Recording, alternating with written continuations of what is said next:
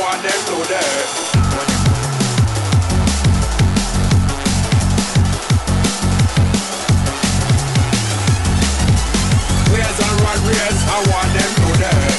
Footcast, el espacio del fútbol centroamericano.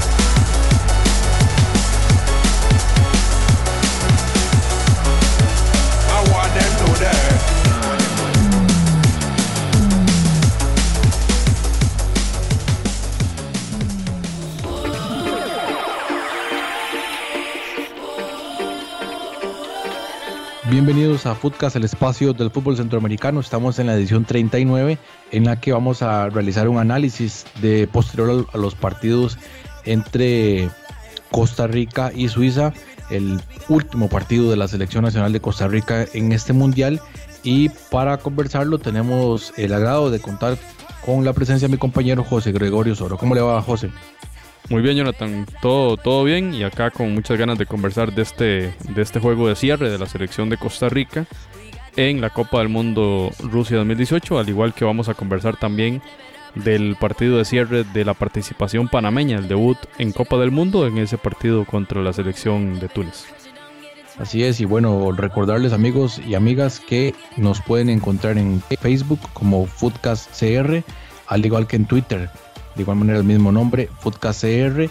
También recordarles que a mi compañero José Gregorio Soro lo pueden buscar en Twitter como JaguarDP y a mi persona me pueden encontrar en la red social de Twitter como Taco de Jara. Ahí nos van a encontrar para que podamos conversar.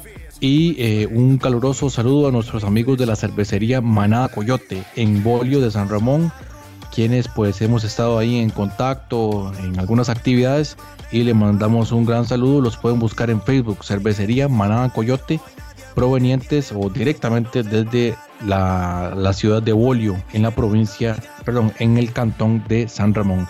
Bienvenidos, esto es el episodio 39. Footcast, el espacio del fútbol centroamericano. Bien, empezamos entonces el análisis de ese juego de cierre, llevado a cabo en Nizhny Novgorod el 27 de junio, en este partido eh, de cierre de, este grupo, el grupo E, en donde Brasil se estaba imponiendo a la selección de Serbia y Costa Rica que a la misma hora se enfrentaba a Suiza. El partido termina con 2 a 2 en un estadio prácticamente repleto, casi 44 mil personas y eh, con árbitros, un trío arbitral de Francia, el, el árbitro central Clemente Turpin y el árbitro del bar, que es muy importante mencionarlo, un alemán, Félix Sawyer que al final, bueno, ahora que conversemos vamos a ver qué tan importante fue la participación de este referee. El partido se disputó a 20 grados centígrados, así que una temperatura perfecta para la práctica del deporte. Y vamos a empezar con el tema de las alineaciones. Costa Rica salió con Keylor Navas en la portería y los tres centrales Johnny Acosta, Giancarlo González y la participación de Kendall Waston en lugar de Oscar eh, Duarte. Por la banda izquierda, Costa Rica jugó con Brian Oviedo. Por la banda derecha, Cristian Gamboa en esa línea de 5 clásica de Oscar Ramírez. Y adelante de ellos, los cuatro mediocampistas, David Guzmán y Borges. Y por los costados, Colindres y Brian Ruiz. Es importante y el tema de Colindres que salió con la número 9. Y adelante también la incorporación de Joel Campbell que entró en lugar del, del titular en los otros juegos, Marco Ureña. Así que un 5-4-1 clásico para la selección de Costa Rica de hace mucho tiempo. Y es un sistema que le ha dado, eh, que le había rendido buenos frutos en el mundial anterior y que, bueno, ha sido muy inflexible el macho Ramírez en su utilización. Y no fue para menos en este cierre de, de este episodio mundialista en Rusia. Así que salió con el mismo con el mismo esquema, más allá de las críticas posteriores a los resultados contra Brasil y contra Serbia, en los cuales eh, mucha de la, opinión pública y de la crítica hacia él era la eh, justamente esa inflexibilidad, ese no cambio, esa poca versatilidad del esquema táctico de Ramírez y la no incorporación de figuras que tenía en el banco como Colindres y Campbell, que así vieron entonces minutos y sí vieron acción en este juego contra Suiza. Eh, Jonathan, ¿cómo salió el equipo de Suiza? Bien, como habíamos comentado en la previa, la selección de Suiza salió con el típico 4-2-3-1 que utiliza esa selección de Suiza. En la portería, el indiscutible Jan Sommer, jugó ahí Stefan Lichtsteiner, Manuel Akanji, también jugó Fabián Char, Eh, y por la lateral izquierda, Ricardo Rodríguez en el medio campo, doble contención, Balón Berami y Granit Yaka ahí en, el medio campo. Y acompañados por el lado izquierdo, apareció en la titular Brel perdón, en la posición central estaba el mediocampista de el Boloña, Blering Zemaili, y por el sector izquierdo, Sherdan Shakiri fue el que estuvo por el sector derecho. Y adelante apareció de titular por primera vez en, este, en esta Copa del Mundo el jugador Gabranovic, quien actuó entonces en esta posición central. Hay que pues detallar que en este partido tanto Stefan Lichtsteiner como Fabian Schär vieron tarjeta amarilla y llegaban apercibidos ya de una tarjeta, por lo tanto se van a perder el partido de octavos de final que se va a disputar según pues en este momento la fecha de grabación de este podcast, el día de mañana contra la selección de Suecia. Sí, muy, muy interesante eso, Jonathan, de cómo el equipo suizo, sin duda que estaba atento, por razones obvias, al resultado de Serbia contra Brasil. Ellos necesitaban que Serbia no, no sumara para asegurar entonces el segundo lugar del grupo. Pero lo interesante fue eh, esa, esa tarjeta amarilla, sobre todo a Lichsteiner, ¿verdad? que por la banda derecha es ha sido eh, es un bastión fundamental de este equipo eh, suizo y como esa tarjeta en una, en una jugada ahí prácticamente fue una, una plancheta, ¿verdad? Que él, que él le pega, no sé si fue a, me parece que fue a Gamboa, si no mal recuerdo, y cómo esa jugada le va a significar la sanción, ¿verdad? Para este partido de octavos de final y realmente, bueno, muy interesante cómo no se cuidó, ¿verdad? Fue Colindres la jugada en el minuto 36, según los, apuntes que tenemos, y cómo esa jugada este, le va a significar entonces no disputar el partido contra Suecia que les podría llevar hasta, hasta cuartos de final, ¿verdad? Está muy, muy interesante cómo, cómo no se cuidaron en esos detalles, ¿verdad? Bueno, en cierta forma eh, era un riesgo, ¿verdad? que tenía el equipo de Suiza y el entrenador pues no quiso jugarse, la verdad, tenía que jugar con, lo mejor. Y de entrada nada más decir que viendo el rendimiento del equipo suizo, viendo lo que había hecho en los dos juegos previos, viendo lo que había hecho en sus partidos de preparación, este sistema no lo cambió, ¿verdad? El, el DT, este 4-2-3-1 y esa línea de 3 eh, antes del delantero es realmente peligrosísima, Jonathan. O sea, como Shakiri, Semaili y Embolo llegaban y se sumaban al ataque. Si bien ellos están delante de Chaka y de como, como las que estos dos últimos están delante de la línea defensiva, ¿verdad? Como ellos se suman con mucha rapidez al ataque, en este caso para acompañar a Gabranovic, que fue el titular, en otras ocasiones con Seferovic y prácticamente uno podría decir que atacan con cuatro hombres la mayoría de las veces, ¿verdad? ¿Cuánto peligro llevaron estos delanteros? Y realmente, bueno, indicar que entonces la selección de Costa Rica se enfrentaba a un rival, como lo habíamos indicado todas las veces acá en, en el podcast, cómo se enfrentaba la selección de Costa Rica a un rival sumamente calificado. O sea, no estamos hablando de de un rival flojo, todo lo contrario, un top eh, en el top 5 del mundo está este equipo de Suiza según la edición de junio del ranking de la FIFA y bueno, prácticamente podemos hablar que en el grupo clasificó únicamente por debajo de Portugal, ¿verdad? En, el único juego que perdió en la eliminatoria y nos enfrentábamos entonces a una selección muy muy capacitada. Y bueno, yo podría hablar de, de un juego donde se distribuyeron las cargas en el primer tiempo. Podríamos hablar de un empuje muy interesante de Costa Rica en los primeros 20 minutos. Entonces, al minuto 5, un remate del Joel Campbell, inmediatamente en la misma jugada, un cabezazo, una jugada posterior, un cabezazo de Borges y luego un posterior remate de Gamboa. O sea, en 5 minutos, 3 remates a Marco. Al minuto 7, Colindres hace un, un remate importante que se va desviado hacia arriba, o sea, sale por encima del horizontal. Y al 9, el famoso remate de la jugada típica de Colindres, ¿verdad? va por la banda izquierda, hace un eh, amague hacia la derecha, la pega con la derecha, con la comba hacia adentro. La pelota sube y baja muy rápidamente y en esta ocasión lamentablemente pegó en el poste. Esa fue la jugada del minuto 9 que bañó por completo a Sommer, pero la pelota al final no bajó lo suficiente hubiese sido un golazo realmente y hubiésemos estado muy contentos por, porque es un jugador que se ha esforzado mucho, eh, es un jugador que está en la liga costarricense, ¿verdad? Y, hubiera sido muy bueno verle anotar. Pero bueno, podemos hablar de que el equipo de Costa Rica fue el que llevó eh, el ritmo del juego en esos primeros minutos. Fue, salió con todo la selección nacional para buscar esa primera anotación.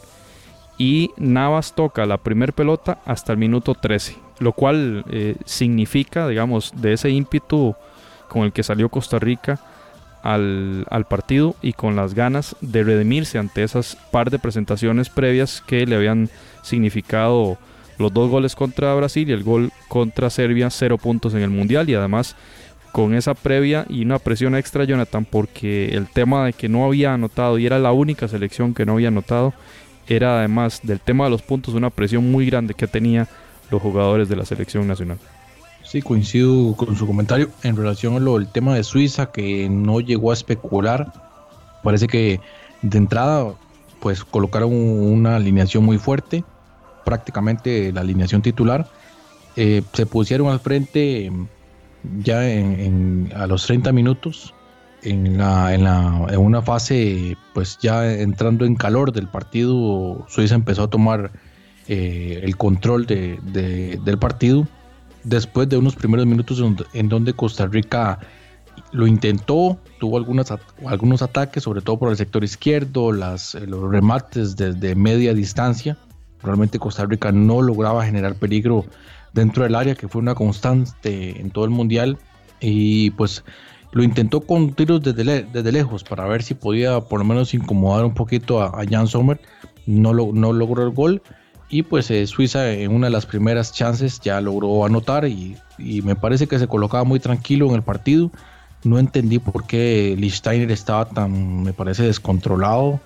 Eh, peleando con varios jugadores de Costa Rica y sale amonestado en un partido donde perfectamente lo pudieron haber manejado de otra manera y se pierde unos octavos de final importantísimos contra, contra Suecia, que es un rival muy fuerte y sobre todo en estos duelos europeos que tienden a ser un poco cerrados.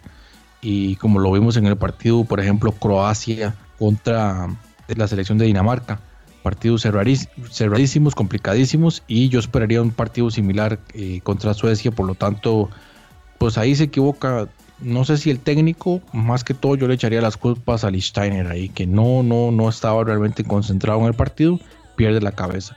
En el caso de Fabian Schär, bueno, una tarjeta que llega al final por esa...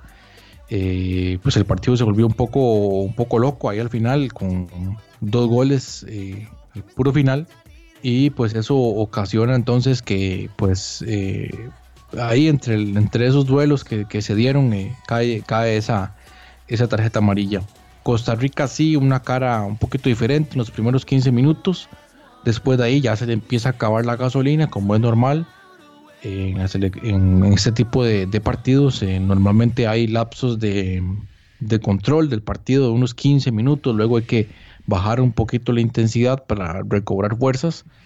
Em, Costa Rica había entrado muy fuerte en esos, en esos primeros 15 minutos, pero ya luego eh, eh, Suiza, como decíamos, logró controlar mucho mejor las acciones del partido hasta incluso ponerse al frente. Me gustó mucho, por ejemplo, eh, la participación de Joel Campbell. Sé que él venía con problemas físicos, no llegaba al mundial en su mejor rendimiento no logró, eh, bueno, tuvo acciones contra Serbia, lamentablemente en esos 20-25 minutos que estuvo no logró prácticamente ni siquiera tocar bola y las acciones que tuvo pues no, no, no llegaba a fructificar en el juego ofensivo, por supuesto tampoco Suiza dio o Serbia no dio las mismas facilidades que dio Suiza. Suiza fue un, o es un equipo que se abre un poquito más, deja un poquito más de espacios. Y ahí Costa Rica lo aprovechó, por ejemplo, Gamboa, que fue un jugador que lo comentamos muchas veces contra, contra Serbia, prácticamente no subió a territorio contrario. Contra Brasil subió un poco más. Y en este partido contra Suiza me parece que también tuvo una importante, eh, un importante peso en, la ofensiva costarricense. El caso de Daniel Colindres, pues eh, un muchacho ya de 33 años, pues veterano en esto del fútbol, pero a nivel internacional eh, sus primeras armas y tal vez las últimas, ¿verdad? Es algo muy extraño de su carrera, en donde no se, no se logró concretar tal vez a una edad más temprana, donde pudiéramos haberlo observado en otro momento. Sin embargo, llegó, llega bien al Mundial, tiene su participación de titular, lo intentó, casi anota un, un gran gol, como lo comentábamos, en un remate desde fuera del área, pero pues no, no, no logró anotar. Muy contento también con lo de Kendall Waston, que tuvo un partido para mí destacado. No solo desde el punto de vista del gol, sino también, bueno, yo lo veía durante el partido donde pues él constantemente se sumaba al medio campo para presionar, eh, para presionar eh, los avances de Suiza como Suiza solamente tiene un, bueno, solamente jugó con un delantero centro, por lo tanto ahí los tres centrales había uno que tenía que salir de la zona para ir a presionar al frente. Y yo creo que eso ahí lo hizo muy bien eh, en el primer tiempo y también en, algunos lapsos de la parte complementaria. Pues el gol un, premio a su, a su esfuerzo, fue un hombre importantísimo durante la eliminatoria, sobre todo esos goles contra, contra Honduras, tanto de visita como en casa, que le dio finalmente la clasificación a la selección de Costa Rica.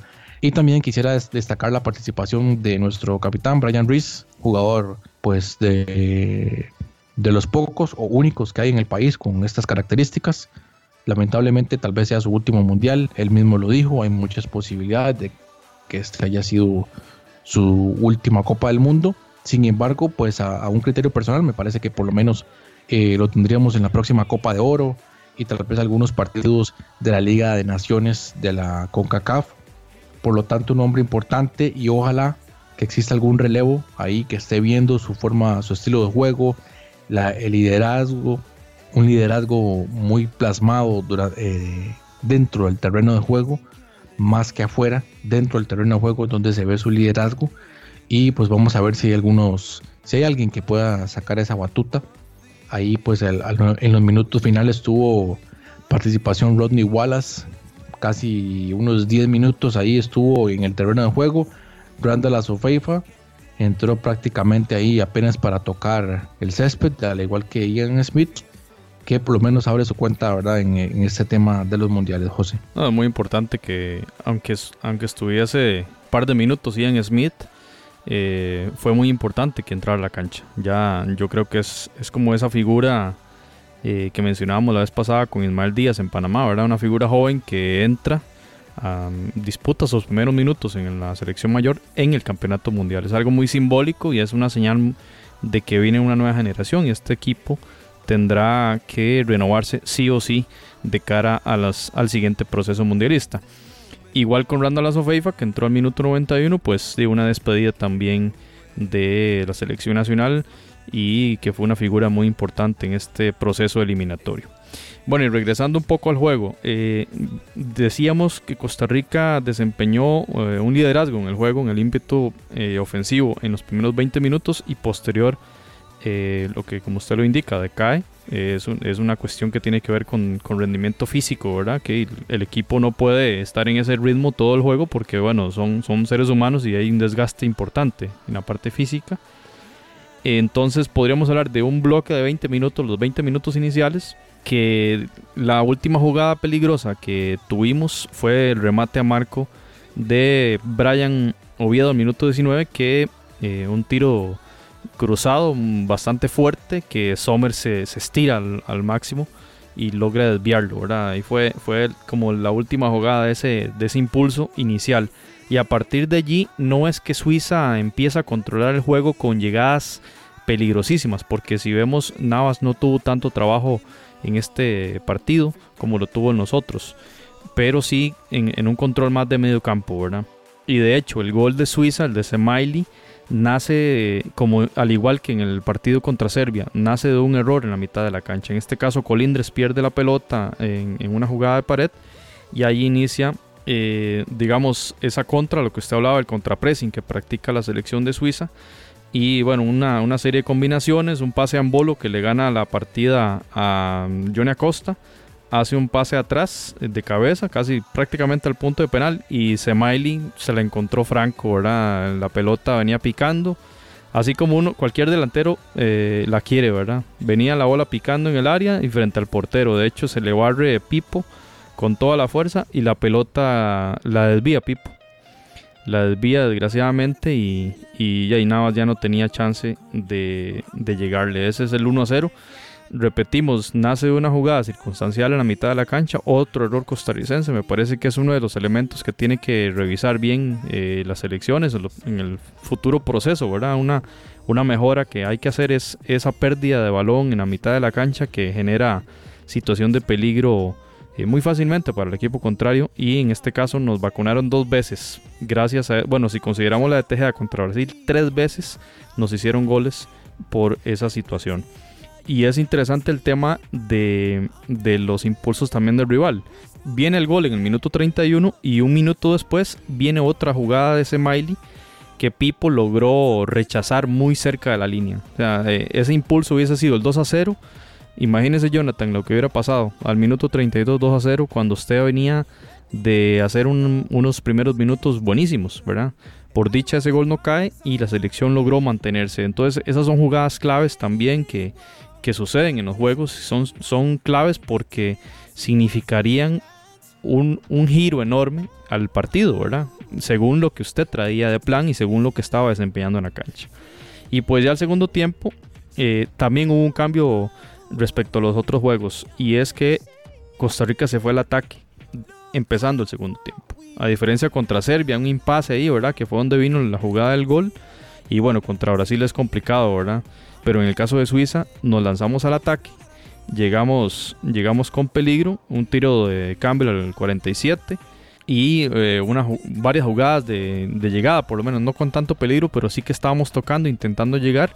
Y en una jugada que, de Campbell, de esas que, que se lleva a varios jugadores, bueno, se le desviaron, va a tiro de esquina y viene el lanzamiento desde el corner y el gol de cabeza de Waston, que bueno, significó como un alivio muy importante porque era ya quitarse esa maldición de, cero goles a favor, por un lado, y por otro lado, la esperanza de lograr hacer al puntos en el, en el Mundial en un grupo tan difícil.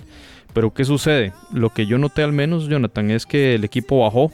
O sea, en ese momento bajaron un poco el ritmo, ¿verdad? Este, porque fueron 10 minutos intensos nuevamente buscando la anotación, lo lograron y bajaron el ritmo y ahí donde, donde Suiza avanza un poquito y en el minuto 68 entra Drimic, ¿verdad? Salió por uh, salió Gravanovic, el delantero, y este jugador Drimic que es al final el que logra la anotación en el minuto 88. Es que fue un gol bastante tardío, ¿verdad? Y como que se volvieron los fantasmas que nos asustaron muchísimo contra Brasil. Y ese gol, un balde de agua fría realmente porque el equipo ya estaba eh, igual por, por, conseguir el punto y, bueno, eh, lo que sí es rescatable, eh, muy rescatable en la selección fue que empujó, aquí sí hubo ese empuje final que no tuvimos contra Brasil porque se trataba del minuto 97 donde veníamos aguantando en un muro que había construido el entrenador contra Neymar, contra Coutinho, aquí ya quizá los restos físicos eran un poquito mejores que en aquel partido contra Brasil y, y sí hicimos ese empuje final, pelotas arriba, a ver qué, podíamos eh, agarrar, ¿verdad? Y bueno, apareció aquella famosa jugada de Brian donde hace un, un sombrerito en el área y lo derriban, ¿verdad? Dos hombres, pero el VAR eh, nos, quitó, nos quitó el penal, ¿verdad? Entonces, eh, situación interesante en Costa Rica, dos juegos, dos penales anulados por el VAR y prácticamente un minuto después vino aquella jugada en que Wallace le da un buen pase a, a Campbell, que se lleva a dos hombres, entra al área y lo derriba este jugador que había entrado de cambio, Zakaria, eh, jugador suizo que prácticamente le sacaron amarilla y cometió el penal. Ahí fue, hizo un cambio un poco, bueno, le fue mal con el cambio al entrenador eh, de, Suiza con, con, este jugador. Y bueno, viene la jugada del penal que ya todos conocemos, la, el penal que cobra Brian, que pega en el, en el palo. La bola va para afuera y le, le golpea en la cabeza a Sommer, que al final la FIFA lo da como como autogol. Ese es el repaso del juego, Jonathan. Creo que un juego muy entretenido, muy vistoso, con buen tratamiento a la pelota. Costa Rica mucho más atrevido que en los juegos anteriores. Y Suiza me parece un equipo muy ordenado y muy completo. Eh, creo que es un buen contendiente para Suecia y, y vamos a ver si logran pasar a cuartos, pero creo yo que tienen el potencial para hacerlo. Yo creo que, bueno, mucha gente hablaba de, esos primeros 15 minutos y es lo interesante. Por ejemplo, Costa Rica en esos primeros 15 minutos hace 5 remates a marco. pero en posición de balón apenas 30% en, ese primer, en esos primeros 15 minutos. Termina con un 40% en el promedio general, pero en esos minutos finales, en esos últimos 15 minutos, un 44% de posesión de balón. Entonces, vamos a todo, este, a todo este tema de que hemos estado conversando, que no es tanto la posesión de balón, no es tanto pues estar todo mundo echado en campo contrario, sino es saber eh, aprovechar las oportunidades y tener muy claro cuál es la estrategia y el orden. Y pues Costa Rica tuvo mucho orden en todo este mundial, no se le rescata. Sin embargo, de cara a portería, la puntería pues eh, estuvo mala en las ocasiones que se tuvieron, en las pocas, poquísimas ocasiones que se tuvieron. Y pues afortunadamente en este encuentro al menos se lograron anotar en, un par de ocasiones para pues eh, por lo menos salir con, una cara un poco más agradable. Y, de nuevo eh, pues eh, comentar el, el, accionar costarricense. Por ejemplo cada vez que el balón pasaba por, por Brian Reese nos vemos bien.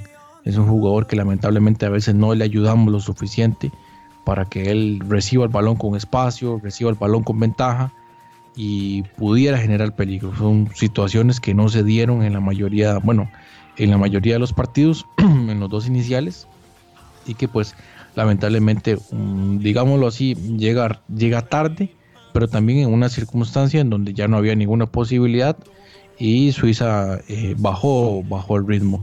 Increíble, como usted decía, lo que sufrió ese Denis Zakaria y, y conste, ¿verdad? Que este jugador es una de las estrellas es un jugador eh, o, mm, estrella del futuro, es una de las promesas de esta selección de Suiza, muy fuerte esta selección, yo le veo muchísimo futuro, tiene enfrente a Suecia, un rival por supuesto muy difícil, pero si no pasan me parece un desperdicio esta generación del equipo de Suiza, José. Sí, muy completa y como repito lo que decía al inicio, esa línea eh, atrás del delantero entre Shakiri, Semaili y Embolo realmente llevan muchísimo peligro, ¿verdad? Y adelante puede jugar eh, Gabranovic o Seferovic, ¿verdad? Entonces tiene mucho de donde eh, Vladimir Petkovic tomar en cuenta para ese partido contra la selección de Suecia. Y yo igual comparto, Jonathan, creo que muchas personas desconocen completamente de, lo que, del potencial de esta selección, una selección que empató hace poco contra España en Krasnodar y que empató eh, contra Brasil en el primer juego de, este grupo E, en donde terminan al final de segundo lugar y juegan contra el, campeón del grupo donde estaba México, que en este caso fue, fue la selección de Suecia. Y nada, yo, yo nada más recalcar y para cerrar sobre el análisis de este juego, Costa Rica tuvo seis llegadas en el primer tiempo, ninguna fue gol. Tuvo seis llegadas en el segundo tiempo, dos goles, ¿verdad? Ahí mejoramos mm, eh, muchísimo. Eh, la selección de Suiza tuvo dos llegadas en el primer tiempo, pero ahí estamos hablando del tema de la efectividad, un gol en el primer tiempo. Y en el segundo tiempo, eh, el partido ya más abierto, cuatro llegadas de los suizos, también anotaron un gol. Y muy interesante que las anotaciones, creo que nos estuvieron muy bien, Jonathan, porque las anotaciones vienen de una línea de 5 que va retrocediendo, va retrocediendo, va retrocediendo y ellos en ambas anotaciones hicieron el pase, el pase de la vida, ¿verdad? Como decía Mario McGregor, hicieron el pase hacia atrás, ¿verdad? Y muchas veces en este caso eh, tanto Borges como Guzmán no, no llegaron, ¿verdad? A, la marca porque eh, ese pase hacia atrás era buscando romper esa, esa fila de 5, ¿verdad? Y lo lograron y, llegaron, eh, bueno, llegaron seis veces y hicieron dos goles. Entonces me parece un, un, equipo muy, muy eficiente en llegada y con mucha pegada. Vamos a ver qué, qué sucede eh, en este juego contra Suecia. Bueno, ya cuando escuchen este podcast ya, ya probablemente se haya o esté cercano o ya se haya disputado el partido, pero lo, lo importante acá es mencionar el rival que tenía Costa Rica enfrente y un rival que se le jugó valientemente, se le jugó inteligentemente, un partido creo yo sí con mucha menos presión, Suiza tenía la, la ventaja de, de, saber el otro marcador, ¿verdad? Pero me parece entonces que hace un cierre digno la selección nacional de Costa Rica en este mundial. Qué importante eso que usted decía acerca de la presión y se acuerda que lo comentamos en la previa. En Brasil 2014 eso fue una de las cosas que ayudaron al rendimiento, jugar sin presión. en donde eh, no se espera tanto la selección, los jugadores eh, tienen menos que perder, por así decirlo, y entran al terreno de juego con una confianza, una sobriedad distinta. Y en este partido de nuevo nos, nos sucede. Eh, me parece que, en, algo teníamos razón ahí en ese análisis previo. Correcto. Y, el otro análisis que, que tenemos que hacer en el próximo episodio, Jonathan, es que jugando bajo el mismo esquema de 5-4-1, tenemos rendimientos completamente opuestos, ¿verdad? Eh, es una cuestión de, de, cuán atrasadas o adelantadas estén esas líneas o es una cuestión de del delantero que esté presente en ese momento. Es una cuestión de Venegas contra Colindres y Bureña contra Campbell o es una cuestión de, de cuánto de Pipo, cómo lideraba esa línea y la adelantaba o la atrasaba según la circunstancia de juego. Creo que es un análisis táctico que tenemos que hacer, es una tarea sin duda que hay que realizar porque no, es, no se está criticando, o mucha gente critica el esquema de línea de 5, ¿verdad? Pero hoy vemos el equipo de Bélgica que, juega con línea de 5, ¿verdad? Y tiene dos, laterales, dos carrileros que van hasta la línea de fondo, ¿verdad? Eh, creo que el, tema va más allá de la línea de 5. El, debate es cómo el mismo esquema hace que presente dos selecciones completamente con un comportamiento distinto. Eh, en función del rival, ¿verdad? Entonces, eh, eso es un elemento que la selección nacional debe revisar porque la hace muy previsible. Y bueno, en este juego contra Suiza creo que, hubo más combinaciones, una triangulación buenísima ahí en Brian, Joel y Colindres muchas veces, a veces acuerpados por Celso o David Guzmán, ¿verdad? Cuando subía Brian Oviedo, esa triangulación Colindres, Oviedo, Campbell, fueron, fueron combinaciones muy, muy interesantes de las cuales eh, carecimos en el resto del juego. Entonces me parece que sí, sí nos queda eh, un análisis pendiente y, posterior.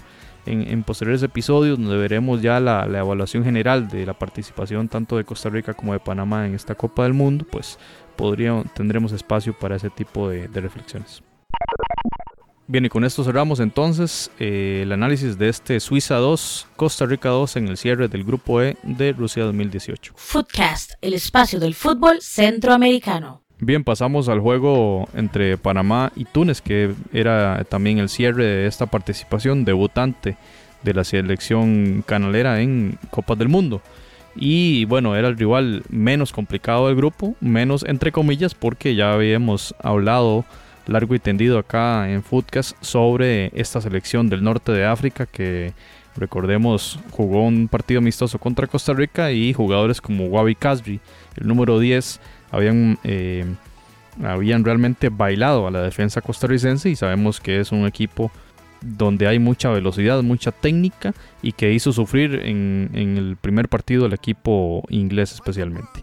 Bueno, la selección de Panamá jugó, bueno, Penedo jugó los tres partidos de, titular en los centrales de Román Torres y Fidel Escobar y disputó eh, su debut el, jugador Adolfo Machado, bien conocido acá en Costa Rica, y por la izquierda Luis Ovalle, una línea de cuatro planteó también el bolillo en esa línea de 5 de la mitad de la cancha a Bárcenas por la derecha, Aníbal Godoy, Gabriel Gómez, Ricardo Ávila y José Luis Rodríguez, que a mi gusto es el mejor jugador panameño Jonathan.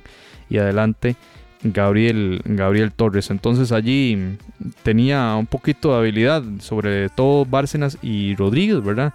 Y pues el, el tema de Machado, ¿verdad? Que es un defensa bastante fuerte que también tiene un, punto extra ahí en los saques de banda y hemos visto en algunas elecciones, en, en algunas de las demás elecciones participantes, el aprovechar a jugadores, especialmente defensores, que hagan saques de banda bien largos, sí, especie de centro prácticamente, ¿verdad?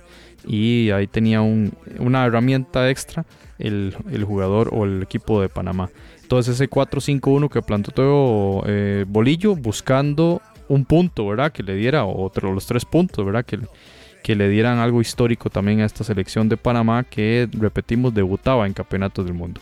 El partido eh, se jugó a 20 grados centígrados, la verdad que bastante buena la temperatura en Saransk, en el Mordovia Arena, ante 37.200 personas, un árbitro de Bahrein y el árbitro del bar, un árbitro portugués. Y bien, básicamente las anotaciones... Eh, fueron al minuto 33 un autogol de Meria ante un remate panameño, que creo que fue José Luis Rodríguez, remata, y un desvío que le, desacomoda la pelota al portero eh, tunecino y entonces Panamá iba ganando el juego 1 a 0 y el empate vino hasta el 51 con Ben Youssef, un, jugador de partido de hecho según la FIFA, y al minuto 66 el gol de eh, Wabi Kasri, ese 2 a 1 que significó el marcador definitivo, aunque al final la selección panameña tuvo bastante llegada, tuvo muy buenas incorporaciones. De hecho, Bárcenas hace una anotación que al final fue anulada, lamentablemente. Pero digamos que en esos últimos 20 minutos la selección panameña sí se lanzó al ataque, eh, intentando este, lograr ese, ese punto histórico. De hecho, había entrado ya Luis Tejada por Román Torres, un cambio interesantísimo, un delantero, ¿verdad? Por, por un defensor. Incluso jugó Abdiel Arroyo, el, delantero de Liga Deportiva Alajuelense, que había entrado por Ricardo Ávila en el minuto 81. Así que digamos, Bolillo después de ese gol en el 66 sí intentó eh, cambiar, reformular el equipo, tirarlo bien adelante, con bastante riesgo si se quiere, ¿verdad? Por esa velocidad tunecina. Y pues el equipo canalero mm, logró la anotación, pero fue anulada y desgraciadamente no logró el empate. Eh, Jonathan, entonces tal vez si nos regala las estadísticas para un poquito ilustrar eh, ese rendimiento panameño en, este partido. Bien, sí, en cuanto a las llegadas a, la portería contraria, el equipo de Panamá tuvo nueve ocasiones, de las cuales cuatro en remates desviados, cuatro en remates directos y un remate bloqueado por la defensa de Túnez, mientras que Túnez tuvo 15 llegadas, de las cuales cuatro remates desviados, siete remates directos y em, pues de los cuales dos terminaron en anotaciones. Y en cuanto a los tiros de esquina, hubo cero tiros de esquina para el equipo de Panamá y seis para Túnez. Y offsides, cuatro para la selección de Panamá y uno para la selección de Túnez. Un 64% de posesión de balón para el equipo africano y de los cuales el 87% en la precisión de los pases contra un 77 de la selección de Panamá, que esta vez recorrió un poco más de kilómetros con un total de 102 kilómetros, mientras que el equipo de Túnez recorrió un total de 107 kilómetros. Eso es a grandes rasgos eh, las, las estadísticas de este partido, donde Panamá pues eh, logra una anotación más que al final se lo dan como autogol ese remate del Puma Rodríguez. Me alegra mucho por este jugador que actúa en Bélgica. Un buen mundial dentro de lo que cabe, ¿verdad? Hay que poner las cosas siempre en contexto. Sé que hay felicidad por la primer, el primer mundial, sin embargo, también muchas cosas para analizar de cara a, mejorar y, estar, eh, por supuesto, ahí en la, en la palestra internacional, José. Sí, y también, bueno, ya se sabía, y, el bolillo mismo en conferencia de prensa dijo que este era el rival eh, más parejo, esa fue la palabra que utilizó respecto al, potencial panameño, ¿verdad? Y bueno, de hecho en la conferencia de prensa se enojó mucho el bolillo con un periodista panameño, el que hace la primera pregunta y, que le dice que qué opinión le merecía al bolillo el, el ser el peor equipo del mundial y el bolillo despotricó realmente contra el periodista y indicaba que, hay que hacer la comparación eh, y un análisis interno, ¿verdad? De qué tipo de canchas tiene Panamá, cuántos entrenamientos puede hacer Panamá, cómo es la liga local, ¿verdad? En comparación con los otros rivales. Entonces hizo una autocrítica bastante profunda el bolillo. Eh, un poquito exagerada en cierta forma, ¿verdad? Porque, bueno, estás en una conferencia de prensa en el último juego del Mundial, ¿verdad? Este, del juego de la fase de grupos. Pero se armó la polémica ahí en la, en la presentación. De hecho, en, la última pregunta, eh, hay un periodista que va a hacer una pregunta en inglés y el bolillo eh, era la cuarta pregunta apenas y el bolillo se levantó y se fue. Se fue mientras el periodista estaba hablando y el traductor iba a empezar a, el intérprete iba a empezar a traducir la pregunta. Fue un, poco, un poquito eh, caliente estaba el bolillo tras, tras esa conferencia sabía que este era el partido que, en que podía puntuar y desgraciadamente, bueno, no lo logró. Eh, sabíamos que el equipo de Túnez era un rival bastante complicado, lo habíamos visto actuar contra Costa Rica y bueno, en ese partido inicial contra Inglaterra que prácticamente no empató a uno por un, horror defensivo. Hay un, jugador que envía la pelota a tiro de esquina innecesariamente y Inglaterra hace el 2 a 1 en, el 90 más 2 o en el 90 más 3. Bien, bien, ese juego pudo terminar empatado. Y, y, Túnez lo cual demostraba que no era un rival sencillo. Creo yo que es un marcador eh, que refleja las distancias entre los equipos y en lo positivo, como usted lo indica, yo, también lo recalco, ver a José Luis Rodríguez, Bárcenas, creo que Fidel Escobar también, entre esas figuras emergentes de esta selección y que sin duda veremos Jonathan en la próxima eliminatoria, en el próximo proceso y en la Liga de Naciones y en la Copa de Oro, ¿verdad? Eh, son esos jugadores que también, eh, bueno, que van a liderar este, este equipo creo yo que hizo bien el bolillo en incorporarlos fuertemente y que, y que tuvieran minutos y que tuvieran ya esa experiencia mundialista en la máxima competición del fútbol, de selecciones y, bueno, en general del fútbol, ¿verdad? El mundial, que es lo máximo. Y, en, un, en, un, proceso donde ya la mayoría de jugadores van de salida. Entonces, el tener ahí a Escobar, el tener a, Bárcenas, el tener a Puma, ¿verdad? que es un jugador sumamente joven y con gran futuro, apenas 20 años, este, creo yo que es un buen aliciente para este equipo panameño. Y por otra parte, muy interesante, Jonathan, ver eh, el recibimiento que tuvo la selección de Panamá. La verdad es que eh, lo recibieron muy bien, la afición salía a la, la calle, iban en un bus todos y pues eh, la gente saludando al, bus que iba pasando por las principales calles de Panamá, la gente con las banderas, con la camiseta de la selección, a pesar de ser, eh, de quedar en en el, puesto 32 de este mundial. Eh, nos parece muy loable que la afición apoye ¿verdad? esta primera experiencia mundialista y sin duda que Panamá va a seguir creciendo. La liga está haciendo cambios, está implementando cambios a nivel interno y esa eh, ese reclamo que hace el bolillo, pues sin duda que será escuchado. Sabemos que hay recursos mucho más que en el resto de ligas centroamericanas y hay una camada importante de jugadores en la MLS. Sin duda, Jonathan, eh, se vienen cosas muy buenas para Panamá, sin duda. Sí, bueno, qué preocupante eso que usted comentaba acerca de lo del bolillo. Pues Dios guarde, esta selección hubiera llegado con algún tipo de expectativa, ¿verdad? Porque quién sabe cómo se hubiera manejado la presión y las preguntas siempre, eso sí, algunas veces un poquito pasadas de tono de los periodistas que por supuesto eh, en su afán de ser incisivos y buscar un titular a veces preguntan cosas definitivamente en busca de que la persona se enoje o, o genere algún tipo de reacción, ya que definitivamente cayó en la cáscara de banano. Y, pero sí un poco preocupante lo de, la, lo de la nueva camada totalmente. En este momento la selección de Panamá se le va toda la columna vertebral de cara a un nuevo proceso eliminatorio para el, Mundial de Qatar 2022 pues ahí deberían tomar la batuta ya los, los nuevos jugadores, esos nombres que han surgido durante esta eliminatoria y en los últimos meses. Estos son los jugadores que les toca ahora sí tomar la batuta y llevar a esta selección a otro nivel. Ya esta, esta generación cumplió, les costó muchísimo clasificar con lágrimas, sudor y lágrimas y sangre, pues eh, lograron el objetivo que era clasificar, pues ahora le toca a una siguiente generación de jugadores llevar esto a otro nivel, es decir, a competir realmente, porque en este caso Panamá fue a participar y no fue a competir, esa es la gran realidad y yo creo que ellos lo tienen claro desde el punto de vista de ese, esos puntos de mejora de la selección de Panamá.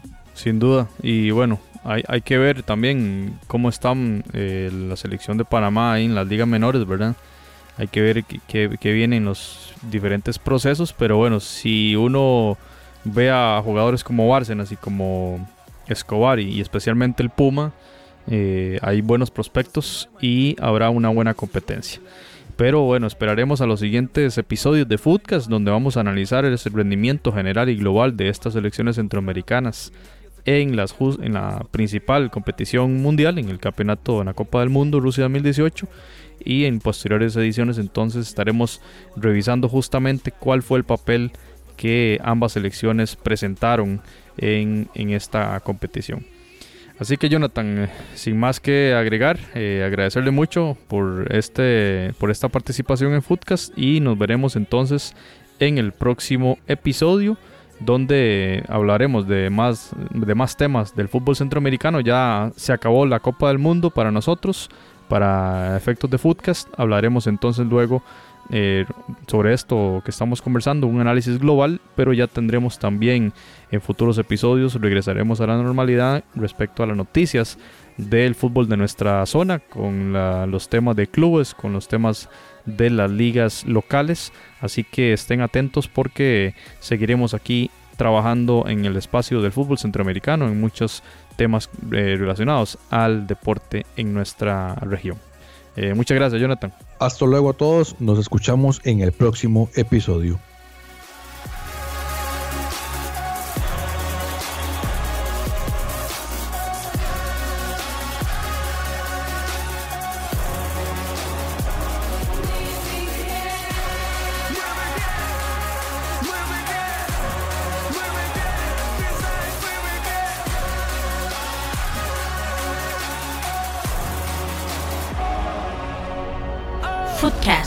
Espacio del fútbol centroamericano.